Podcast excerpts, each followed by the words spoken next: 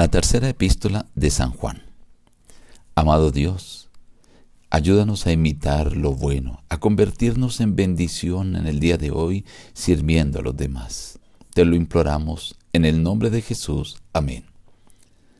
Reciban el abrazo de su amigo el pastor Juan Emerson Hernández y la invitación a meditar hoy en la palabra de Dios.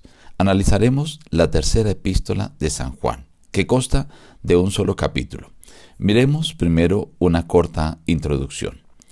El autor, sin duda, es el apóstol Juan, quien se cree que escribió también la primera y la segunda carta de San Juan y el Evangelio que lleva su nombre. La audiencia de esta carta es un solo destinatario llamado Gallo. Era un amigo leal de Juan. Esta carta fue escrita probablemente en las postrimerías del siglo I. Esta carta trata de la situación de muchos hermanos que viajaban predicando el nombre de Jesucristo para lo que dependían de la hospitalidad de los creyentes. Y en esta carta, Juan alaba a Gallo por su hospitalidad hacia estos hermanos de buen testimonio y lo insta a continuar practicándola, pese a la egoísta rivalidad de Diótrefes, otro líder de la iglesia que no permitía ni que hospedaran, ni él hospedaba a nadie. Esta tercera carta de Juan presenta un desafío a todos que enfrentamos, ya sea en nuestros corazones o en tratar con los demás. Compartir lo que tenemos en beneficio de una causa superior. Veamos algunos apartes del capítulo 1 de la tercera de Juan. El anciano Agallo, el amado, amado, yo deseo que tú seas prosperado en todas las cosas y que tengas salud, así como prospera tu alma. Amado, fielmente te conduces cuando prestas algún servicio a los hermanos, especialmente a los desconocidos, los cuales han dado ante la iglesia testimonio de tu amor. Harás bien en encaminarlos como es digno de tu servicio a Dios para que continúen su viaje, pues ellos salieron por amor del nombre de Él. Nosotros pues debemos acoger a tales personas para que cooperemos con la verdad. Yo he escrito a la iglesia, pero Diótrefes, al cual le gusta tener el primer lugar entre ellos, no nos recibe, profiriendo palabras malignas contra nosotros, y no contento con estas cosas, no recibe a los hermanos y a los que quieren recibirlos, se lo prohíbe y los expulsa de la iglesia. Amado, no imites lo malo, sino lo bueno. El que hace lo bueno es de Dios, pero el que hace lo malo no ha visto a Dios. Yo tenía muchas cosas que escribirte, pero no quiero escribírtelas, porque espero verte en breve y hablaremos cara a cara. La paz sea contigo.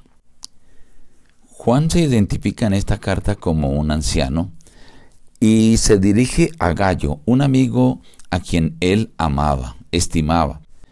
Deseaba que Gallo pudiera ser prosperado en todas las cosas porque era un buen líder, que así como tenía buena salud, también que pudiera prosperar su vida espiritual. Este deseo de Juan es también para cada uno de los seguidores, de los oyentes, de los lectores de la Biblia porque Dios desea que seamos prosperados en todas las cosas. Dios no solamente desea que prosperemos en nuestra parte espiritual, sino que también en nuestra salud, que tengamos buena salud, que estemos vigorosos, saludables, pero además que en todos los aspectos económicos, intelectuales, académicos, sentimentales, que también podamos prosperar. Y este era el deseo de Juan para su amigo Gallo. Él era una persona que se conducía muy fiel, eh, era un servidor en la iglesia, hospedaba a los hermanos que tenían que viajar para predicar, el que tuvieran que depender de la hospitalidad para poder seguir su viaje. Esto requería de hermanos hospedadores. Gallo lo hacía y no le interesaba las críticas y las amenazas de otro líder de la iglesia que se llamaba Diótrefes. Gallo seguía hospedando a estos predicadores que habían salido con el ánimo de dar a conocer lo que Cristo había hecho en sus vidas y que Cristo había muerto para que otros pudieran tener la salvación. Por eso dice, por amor del nombre de Él. Y le dice, si los hospedas, ellos pueden continuar esa labor. Juan invita a la congregación a que hospeden y cooperen con tales personas. Pero se encontraba allí este otro líder, Diófetres. Era una persona egoísta, le gustaba tener el primer lugar y no recibía a nadie. Algunas personas querían ser hospedadoras y él las expulsaba de la iglesia por hospedar a estos cristianos. Esto se convertía en un obstáculo para el avance de la obra de ese lugar. Y representa a la clase de líderes que no actúan, no obran, pero tampoco deja que los miembros de la iglesia actúen y obren en beneficio de la prosperidad de la iglesia. Por eso Juan hace la invitación que imitemos lo bueno, no lo malo. El que imita lo malo o el que hace lo malo no ha visto a Dios. El que hace lo bueno es de Dios.